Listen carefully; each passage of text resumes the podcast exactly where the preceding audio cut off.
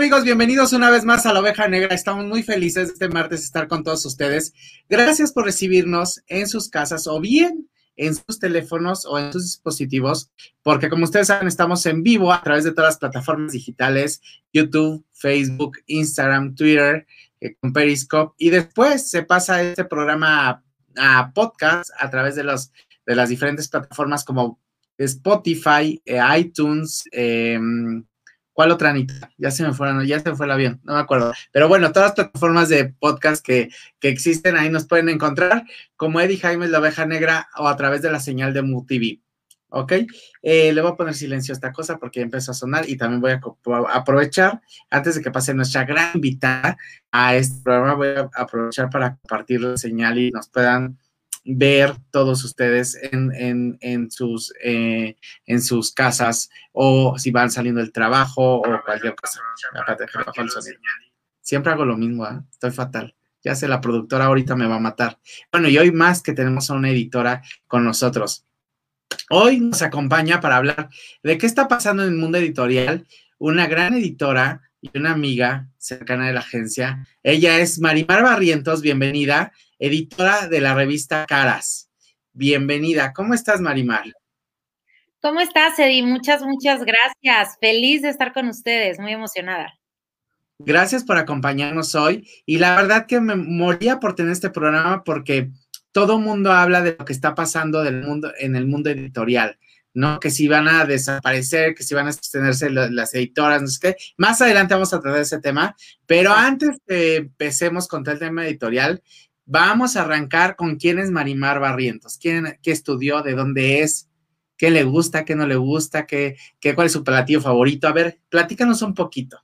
Te platico un poquito de mí. Eh, yo empecé, bueno, estudié la carrera de comunicación en la Universidad Iberoamericana y bueno, siempre quise comunicación, siempre quise dedicarme al mundo de las revistas y siempre quise escribir. Eh, porque luego no todo mundo que, está en el mundo de las revistas escribe, pero de verdad que, siempre quise escribir. Eh, empecé haciendo eh, prácticas profesionales y servicio social en Fundación Televisa. Y bueno, mi primer trabajo formal fue Caras, eh, hace 10 años ya. No quiero decir, ya, hace, mucho tiempo. Empecé como, como editora de sociales de Caras.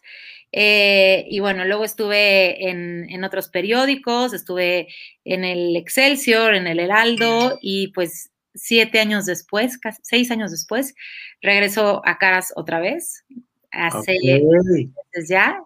Sí, y bueno, feliz de la vida. Este, la verdad es que increíble, muy retador, muy, muy retador, porque yo regreso a la revista en plena pandemia Sí. Eh, conociendo a mi equipo por Zoom, eh, sabiendo cómo está todo otra vez, eh, pues obviamente hay muchísimos cambios, tanto en, la empresa como en la industria editorial.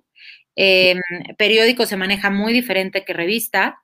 Y, bueno, tomando este gran reto en estos tiempos pandémicos, que significa el triple de reto, porque... el triple de trabajo. El triple de trabajo y sabes qué? Significa cambiar mucho de chip. Eh, yo te puedo decir que el Caras que entré hace 10 años es completamente diferente a cómo se maneja hoy en día, porque el chip eh, se dice que es la revista de la sociedad mexicana, sí, la sociedad ya cambió en estos 10 años. Entonces te puedo decir que si antes eh, era 100% social y te ponían en la portada la boda, el bautizo, tal, Ahora, pues bueno, es, mucho más difícil, ese es el reto, justo porque, porque pues es que, claro, y es, y es, ¿qué es lo que quiere ver la gente? Más allá de, eh, de una boda, de un bautizo, de un evento social, creo que la gente exige más. Eh, te lo juro que cuando yo empecé, creo que era lo que sobre se va a web Ahorita es, híjole, ¿qué es lo que vamos a meter a web como, como tema primordial? Entonces, pues realmente sí me toca un cambio durísimo.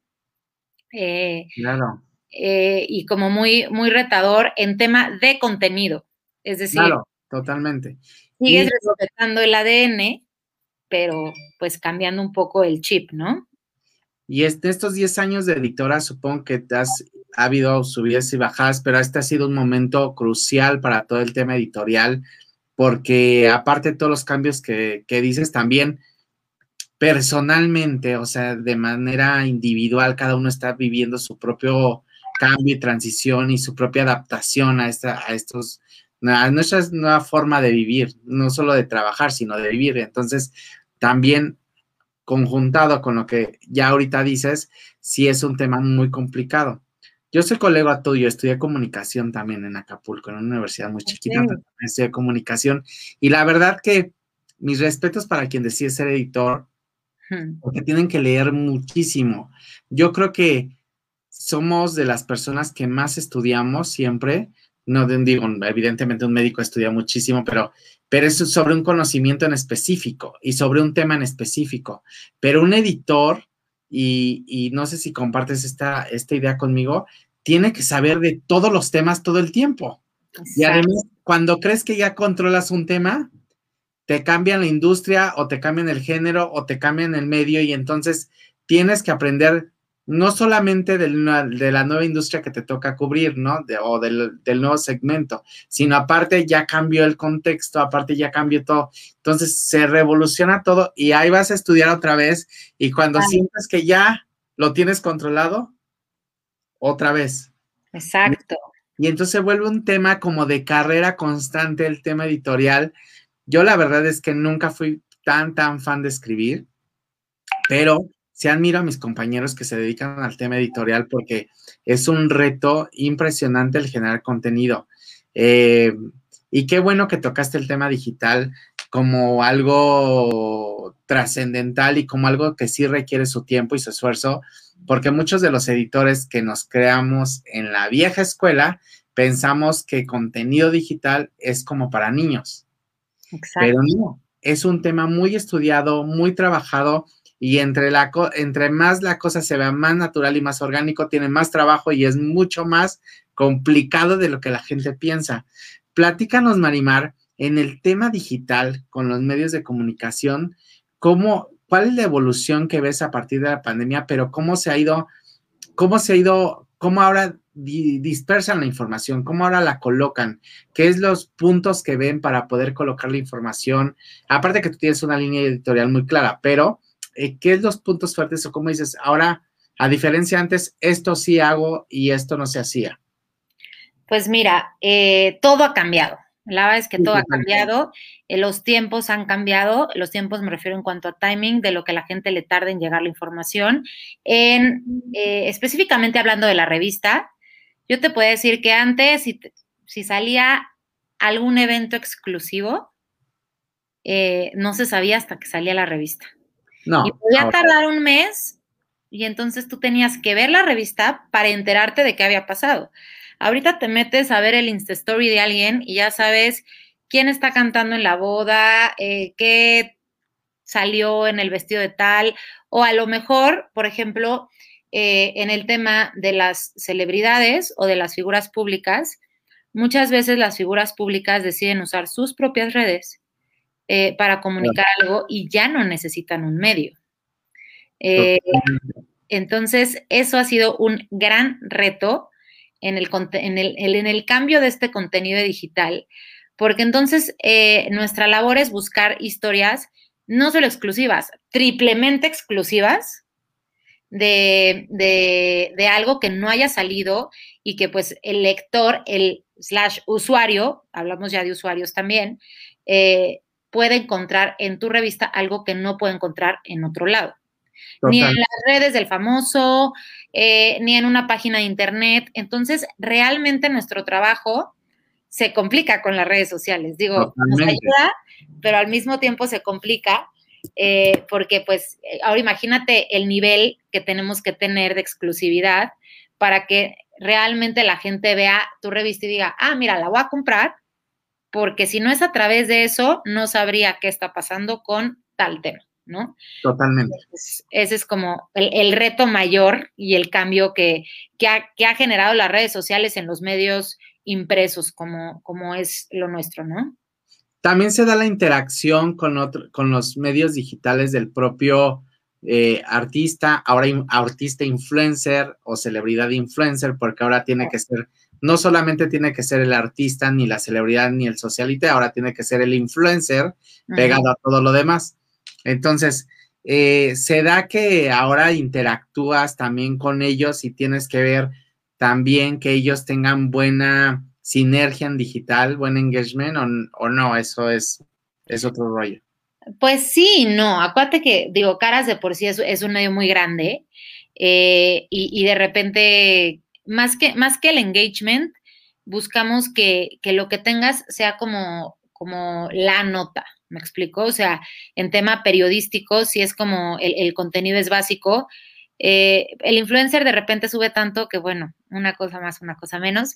Eh, lo que queremos realmente es que a lo mejor si, si, está, si estamos, o sea, vivimos, convivimos en, lo mismo con los influencers, eh, pero realmente no hacemos uso de los influencers como tal, a menos que pues nos funcione en cuanto, claro, como dices tus redes, pues sí, pero mm, eh, pues realmente no es, no es ese nuestro, nuestro objetivo. Nuestro objetivo es mucho más que, otros medios nos retomen de lo que estamos diciendo, eh, que la gente se entere a través de nosotros de alguna noticia, de algo novedoso, etcétera, ¿no?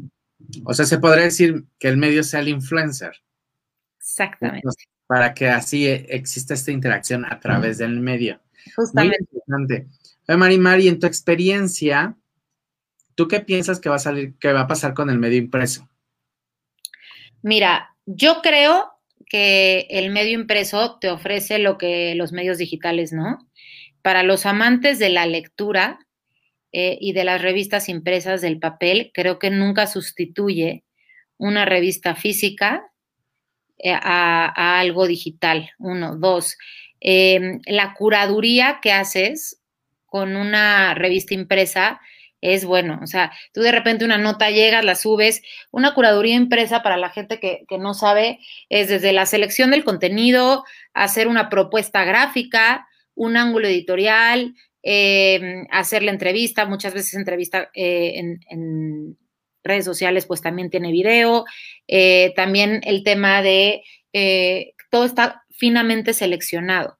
Entonces, ¿qué es lo que creo que va a pasar? Que se van a extinguir muchas definitivamente pero que van a quedar solamente las más fuertes y las marcas más importantes y que realmente las que estén, las que estén en el gusto del público, ¿no?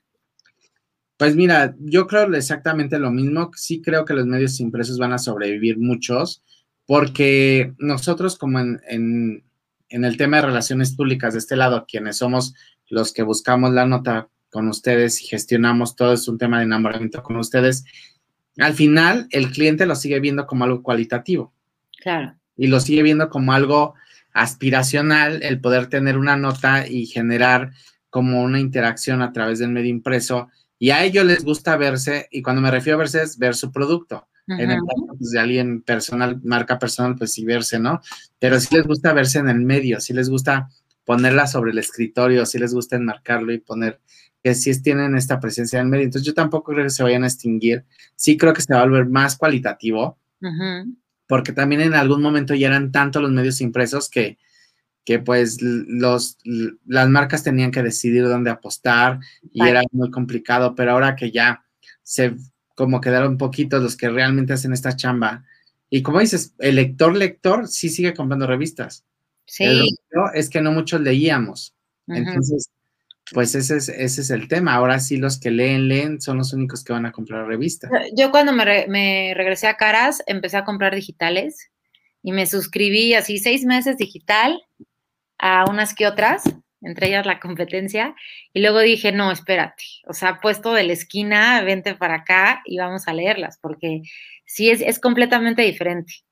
Aparte, te digo, hay, hay situaciones que se prestan para tener las revistas, por lo menos los que somos de esta generación, ¿no? De, por ejemplo, ya sabes, vas en la autopista y agarras y tres, cuatro revistas porque ya sabes que las vas a, te las vas a aventar en las vacaciones o, las, las, revistas básicas de casa que siempre compras, ¿no? Tus dos revistas que vas al súper y que van de cajón siempre.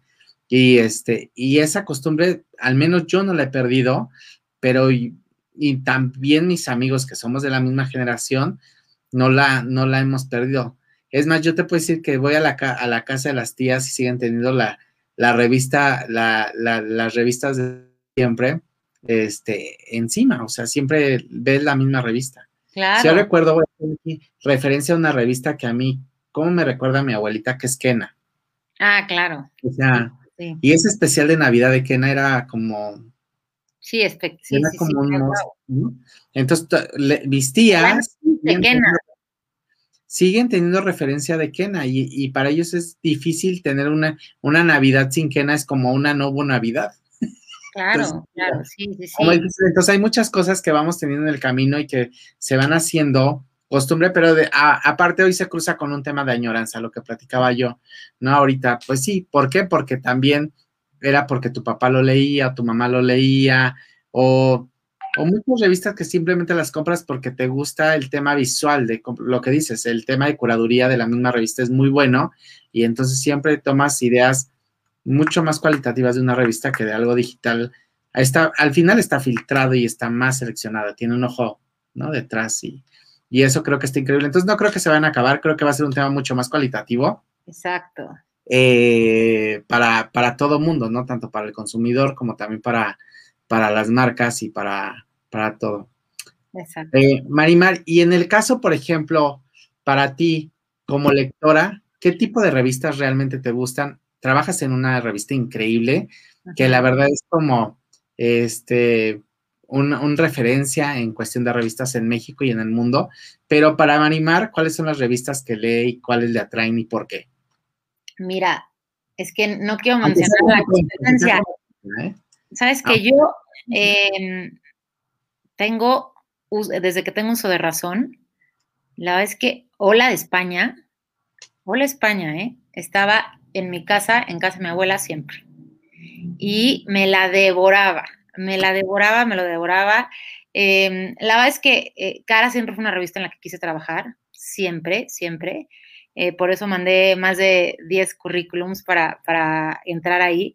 Em, siempre he sido muy de, revistas como de, de, información. O sea, sí, sí, me, por ejemplo, eh, las revistas de moda, nunca fui tan fan de, revistas de moda, este, pero por ejemplo, es que no quiero decir unas que otras, pero eh, voy a hacer referencia, por ejemplo, de la revista Icon del periódico El País, la española, híjole, me parece wow. Soy absolutamente fan de Vanity Fair, pero de Vanity Fair España, de Vanity Fair Estados Unidos, o sea, Vanity Fair siento que es wow, justo porque combina esa parte periodística con gráfica, con social, con información. Es justo la, una revista de sociales. Las revistas de sociales tienen mucho ese estigma y ese paradigma de que ay, son, son muy banales. Pero realmente, eh, si tú abres una revista de sociales, como así nos dicen, periodismo rosa, es una revista de actualidad y de cultura general. Este, de repente yo cuando estaba en periódico. ¿Quién no ha encontrado un hotel en una revista? ¿Quién no ha encontrado un hotel en una revista de sociales? Claro. ¿Quién no ha buscado el primer hotel por una revista de sociales? Todo mundo.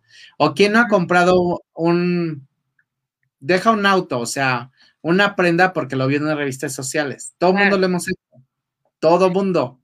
La verdad es que de repente nos pelucean, pero eh, la verdad es que Sociales es eh, un referente en lujo, en estilo de vida, eh, es yo creo que un claro reflejo de, una sociedad, no, no, solo de la alta sociedad, creo que es un claro reflejo de la sociedad mexicana, de la política mexicana.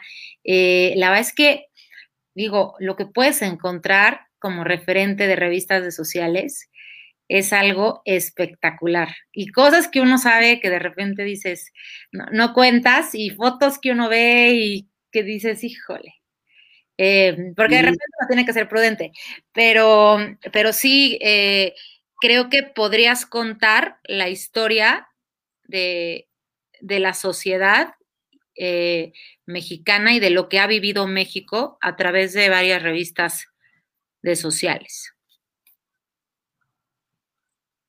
Claro, lo que pasa es que siempre se cuentan las historias a través de sociales. Por ejemplo, si tú quieres saber toda la vida de Luis Miguel, pues vete a través de todas las revistas de sociales y verás que sabrás toda su vida. Ahí viene todo, ¿no? Desde el comienzo, porque aparte hay gente que ni siquiera nace en el rollo de sociales, pero que su interacción con sociales es tan buena que llegan a tener un conocimiento de que la marca llega, a tener un, un, tema de envolvimiento de producto perfecto para sociales.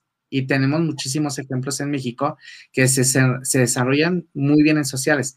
Además, que es una excelente plataforma, y nosotros lo sabemos como relaciones públicas, para generar mayor volumen de negocios para cualquier empresario, el tener, el tener presencia en sociales. Entonces, al final creo que sí tiene muchas funciones que la gente no ve. Como dices, muchos nos callamos y decimos, no, pues, una revista rosa que no aporta nada, ni nada, pero sí es, sí tiene mucha relevancia el estar en la portada o generar un contenido en la revista o tener esta interacción con la misma gente que sale publicada.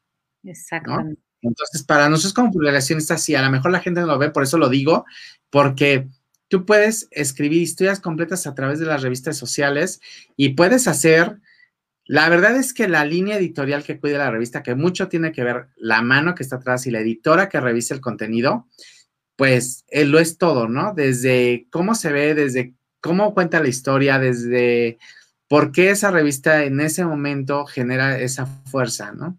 Em, en mi época, igual cuando tú entraste, tú, estás más chiquita que yo, muchos años, pero eh, cuando yo entré al mundo editorial, este, me acuerdo de las editoras que estaban en esa época, Maripaz Osejo, Sara Galindo, ¿no? Que se eran, que nosotros, por ejemplo, yo entré Paulina Soto, que creció en el mundo editorial y que aparte es una excelente editora, Fabiola Aragonés, que le mando un beso, Cecilia Valdés, también por allá, que está amigas, a mí, Arlene, Arlene, que está en mundo ejecutivo y que la adoro y la amo, es una gran editora, que crecí con ellas, pues evidentemente sé todo lo que existe en el mundo editorial y cómo se desvelan y cómo se la rompen por su medio y por buscar esas exclusivas que cuando decimos exclusivas no solamente es la exclusiva del artista, sino la exclusiva de la información, la novedad, porque generar una nota, estar en lo que vende, cuesta un montón de trabajo, Marina.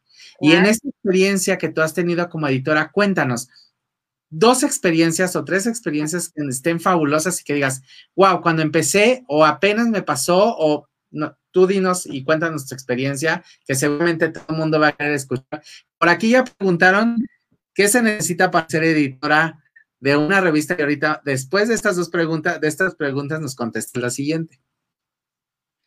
Pues mira, eh, anécdotas he tenido de todo. O sea, la verdad es que es un gran aprendizaje porque en, en temas sociales entrevistas a un deportista, pero a un empresario, pero a un artista. Entonces, desarrollas más habilidades que solamente escribir y seleccionar personajes. Desarrollas unas social skills, social skills así, eh, que, no es para nada llegar con un empresario que entrevistar a un artista, que entrevistar a un artista, que entrevistar a una señora que, no sé, una diseñadora de modas. Eh, son diferentes perfiles y uno tiene que ser muy versátil y muy camaleónica en saber cómo le llegas a cada una. Anécdotas he tenido de todo. Ahora, eh, Marina, si dejas aquí hacer un paréntesis chiquito, está bien, estamos hablando de las personas, que no es lo mismo entrevistar a uno u otro perfil, Exacto. ¿ok? Sí, no es igual. Pero tampoco es lo mismo entrevistar alguno de esos perfiles en algún momento en específico. Exactamente. de acuerdo? No es lo mismo entrevistar a, a, no sé, a lo mejor a, ¿quién se me viene a la mente? Este, a Enrique Iglesias hace 10 años que entrevistarlo ahorita. Exacto. Es totalmente diferente, la versión es otra. Entonces sí es súper complicado también el momento en el que agarres a la personalidad o a esa persona que le diste la oportunidad editorial y que después no se puede, o aquella que te amó por siempre y que ahora ya no tiene oportunidad editorial.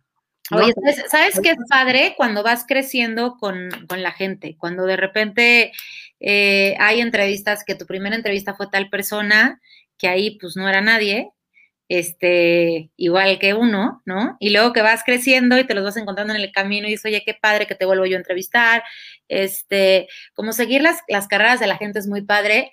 Eh, anécdotas que haya tenido, híjole, a mí me encanta entrevistar deportistas.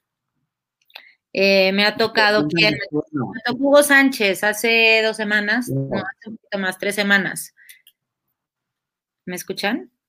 Sí, sí, te escuchamos. Ah, sí, me, tocó Hugo Sánchez, wow, increíble. Eh, me tocó, ¿quién me ha tocado? Me ha tocado Rafa Nadal. Eh, he, he, entrevistado de todo, artistas, eh, me ha tocado Mario Vargas Llosa, me ha tocado Elena Poniatowska, este, me ha tocado Michael J. Fox, eh, me han tocado de todos.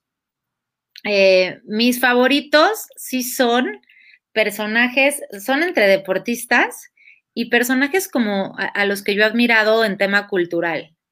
Este, es decir, un Vargas Llosa, un Elena Poniatowska, porque como no tienen ese rollo de artistas, entonces luego son más, más buena onda. A veces. a veces. A, a veces. veces, porque a veces, digo, yo no me dedico al periodismo, pero me dedico a la representación artística en esta parte. Híjole. Pero sí es, yo digo, de verdad, ni el artista a veces es como tan, pero bueno, es parte de, yo también creo que es personalidad, ¿eh? O sea, hay sí. personas que son súper famosas y que nunca, hay un tema que nunca cruzan. Puedo poner ejemplo de, de, personas que están aquí en la agencia y que, que son estándares aparte de aquí en la agencia. Marta Cristiana, ¿no? Uh -huh. Que todo el mundo piensa que es inalcanzable y difícil. Y es la persona más tranquila y sencilla y dice las cosas como vienen así. Nunca hay un problema mayor con ella, ¿no? O este, así, o ahora que tenemos a Fátima Molina, y que para ella un protagónico como que no, había, no pasa por su mente el clásico protagónico que todos pensaríamos que, que podría velar tu, tu, vida y decir, ah, ya ahora soy protagónico, es, se veían muy tranquilo, pero la percepción que tienen afuera o la percepción que dan afuera es que ni te acerques. Cuando son las personas más sencillas del planeta. Y tengo las otras que no voy a decir. Exacto no hay que decir. Pero sabes también que hay un tema que de, de un chip que haces con, eh, con tu entrevistado. Eh, de repente, sí, sí hay un tema, o sea, de, de, que de repente, no sé, hay gente que, que, que empieza la entrevista y le caíste muy bien desde que llegaste, hay hasta vibra para que me entiendas, o sea, desde que llegas a un shooting y, y te llevas bien con, con, la persona, creo que es, eh, creo que hay mucho tema de química y en eso también entra eh, ese colmillo periodístico en el cual tienes que, sobre todo si de repente estás hablando de temas delicados y tal, tienes que ir poquito a poco, van a ver nuestra portada de mayo por ahí, eh, tienes que ir poquito a poco, entrando, jalando, dejando así como, como midiéndole el agua a, a, a ¿cómo se llama ese, ese, ese dicho? Eh, como que sí midiendo el agua a los, a los, a los camotes, como así se Exactamente. Para ver qué tanto, qué tantito, tal, y creo que ese es un tanteando. poco la. Tanteando se dice, ¿no? Exacto. No, tanteando. Tanteando. Pero te dice algo, no solo el proceso es durante la entrevista, es desde que empieza la gestión, desde que no, y así nos conocimos tú y yo, Marimar, por un tema de gestión con la agencia, pero desde que empieza la gestión con los managers o los representantes oye, mira, y entonces el manager dice, pero ¿para qué la quieres? No le puedes preguntar ni esto, ni esto, ni el otro. Que esa es otra cosa, tú eres buena onda, pero híjole, no todos, no todos. Eh. No, la verdad es que es muy sí, difícil no de repente. Es muy difícil. Yo la verdad es que a lo mejor tiene que ver que yo soy comunicólogo. Claro. Y fui periodista, la verdad. Me acuerdo, voy a contar una anécdota súper rápido que a lo mejor eh, digo, me va a robar un cachito de tu programa, pero a mí la primera vez que me tocó entrevistar a alguien para una revista, eh, la popular que todo el mundo conoce, que todo el mundo odia, esa me tocó entrevistar. Me contrataron para entrevistar a Enrique Iglesias cuando lanzó su, su disco, no me acuerdo cómo se llamaba, en, en, este, en Acapulco, porque yo estoy en Acapulco, yo soy de allá. Okay. Y entonces se amontonan, estábamos esperando en el aeropuerto todos los periodistas así en el piso, yo chavito, ¿no? No tenía ni idea, era la primera vez, venía con el camarógrafo. Y entonces ya llega Enrique Iglesias, se ponen sobre el, el, sobre el avión la gente encima y este y, empiezan a aventarse, baja Enrique Iglesias y me empujan, pues yo todo ñango, flaquito, inexperto, no sabía ni qué rollo, no entendía qué pasaba, no sabía que era, no sabía que era este tumulto como reportero, no tenía ni idea, ¿no? Eh, igual no sabía que, que exclusivas, no sabía nada de este rollo. Entonces, me empujan, eh, se abre una puerta de una camioneta, entra Enrique Iglesias, entro yo detrás de él, empujados, cierran la puerta, empieza a avanzar la camioneta yo estaba junto a Enrique Iglesias sentado al lado de él y yo, no. tenía ni qué decir y yo estaba mudo, y yo dije, no, me voy a morir ahí. Y me dijo, que no me empiezas a entrevistar? Y yo, es que mi fotógrafo se quedó ahí atrás. No, bueno. Y después, bueno, ya después de eso nos dio una exclusiva que, que salió publicado y esa fue mi primer, de las pocas, porque aparte ya no me dediqué a eso. Después fui relaciones públicas de, de empresas y ya me dediqué a relaciones públicas, pero fue mi primera y de las pocas experiencias que tengo entrevistando a un famoso. Bueno, ahora en la oveja negra que entrevisto eh, gente que realmente, como sabes, la oveja negra se dedica a inspirar a jóvenes a ver qué quieren estudiar, que, a ver si encontramos, les ayudamos a encontrar su talento. Pero esa es mi experiencia con Entonces dije, no, yo nunca quiero volver a vivir esto. Está horrible, me gironearon horrible, me, no, me fue horrible. Pero después entendí que ese era un tipo de periodismo y hay otro, hay otro tipo, ¿no? En el que no vives este rollo. En, el que, es, más padre, en el que es más tranquilo. No más tranquilo, pero, pero sí, también es todo, pero también hay gente que le encanta trabajar de eso, o sea, también conozco otro editor que, que se la pasó abajo de una camioneta dos días esperando a Luis Miguel a que saliera de su casa y consiguió la exclusiva. Nosotros eh, no hacemos paparazzis. O sea, si ves un día. Ya, ya se acabó casi, casi, ¿no? Ya no existe tanto. Pues mira, yo creo que depende. Hay gente de la competencia que lo hace. Eh, en, el, en el caso de Caras no es nuestro tipo de periodismo, y ni, ni somos tan amarillistas, ni queremos sacar algo que, que la persona no nos diga de propia voz. Es decir, si sale fulanito y perenganito caminando por Polanco y ahora resulta que son novios, pues lo que haría Cara sería hablarles y preguntarles si quieren hablar y si quieren posar para Caras. Y, no nosotros eh, decir lo que está pasando, sino realmente que ellos nos cuenten qué está pasando, ¿no?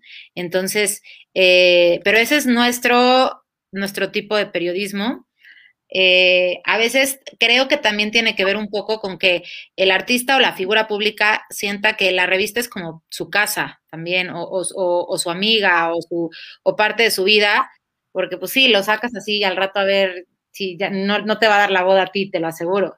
Ni pues te va no solo los artistas, yo creo que también los empresarios, uno como empresario, cuando te entrevistan, lo que buscas es sentirte cómodo porque aparte vas a hablar del tema más delicado de tu vida, que es tu negocio. Exacto. abrir tu negocio sí es un tema, pues, delicado para ti porque te, encuentras en temas susceptibles, en donde si hablas algo de más o algo menos puede llegar a afectar. Entonces, cualquier persona yo creo que con el que te sientes a entrevistar, eh, mientras sea todo correcto, o no sé si te ha pasado que de repente dicen, no hables de eso y el entrevistador a fuerza quiere hablar de eso también. Sí, hay que ser respetuosos, hay que ser respetuosos. En mi experiencia, lo que, lo que ha pasado es, si tú por algo no eres, digo, si, no investigas bien de la persona, no eres un buen periodista, pero si, si le preguntas algo que, que él considera que tú ya debes saber, te lo toman como una absoluta falta de respeto, ¿eh? Este, por eso tienes que llegar súper eh, estudiada, súper sabida, súper todo. Eh, yo me he hecho entrevistas previas que, que hayan hecho este, en otras revistas, en YouTube, en, o sea, todo anterior, justo para, para tener como una, una idea clara y completa y a ti te da mucho más seguridad, ¿no?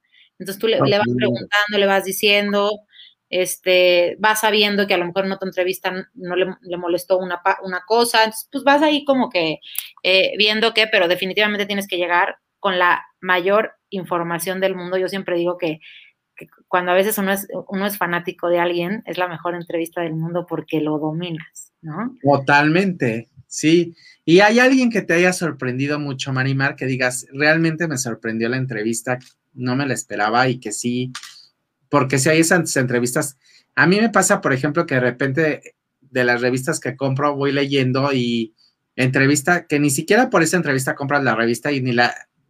Y suele ser la entrevista que dejas al último de la revista, que está ahí ya en la sala, que ya la ojeaste diez mil veces y que jamás pensarías leerla. Y dices, bueno, órale, ¿no? Va, la leo. Y te quedas así con la entrevista y hasta termina como un tema de admiración hacia la persona. Supongo que igual te pasa como a la hora de entrevistar, decir, wow, no me lo esperaba. Sí, mira, eh, cuando hicimos la, entrevista, eh, salió en la edición de enero de la, de los Fernández. Ok. Eh, pues la verdad es que pues uno dice Alejandro Fernández, ¿no? ¡Wow! yo quedé impactada de la personalidad de don Vicente Fernández. claro, vas, vas, cuando vas conociendo a la persona, de repente cambia tu percepción o de repente, o sea, yo entré siendo fan de Alejandro Fernández y salí siendo fan de Vicente Fernández de esa entrevista. O sea, eh, impresionante su voz. digo, eh, la verdad es que verlos a los tres vestidos de charro, esa, esa eh, lo que dignifica la cultura mexicana, sí es impresionante. llegamos y, y, el primer shooting fue vestidos con saco y corbata y tal, ¿no?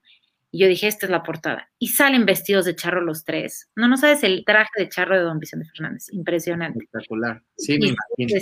híjole, o sea, wow. Lo, que te puede contar, lo que ha vivido. Este, la verdad es que increíble, increíble. Esa fue como, no me esperaba yo ser tan fan de Vicente porque no lo era. Y, salí siendo fan de don Vicente Fernández.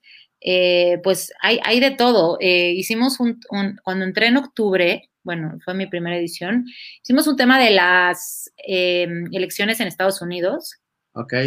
Y, pusimos de todo, pusimos a eh, artistas, periodistas, eh, y es increíble de repente que dices, bueno, esta persona no es tan conocida, pero, y te da como una idea increíble, o sea, la verdad es que de, todo, últimamente creo que es Vicente Fernández, el que, el que me impresionó, eh, pero pues a lo largo de la vida me ha, o sea, hay, hay de todo, la verdad. Sí, me imagino, la verdad es que a lo largo de 10 años que se escucha un tiempo considerable ya, pero supongo que en materia de contenido debe ser como contenido y contenido y contenido y entrevistas y cada entrevista debes de aprender más ¿Qué, elementos tú crees que debe tener una muy buena editora si quieres ser editora de este, de este periodismo rosa del que le llamas, que tiene su dificultad?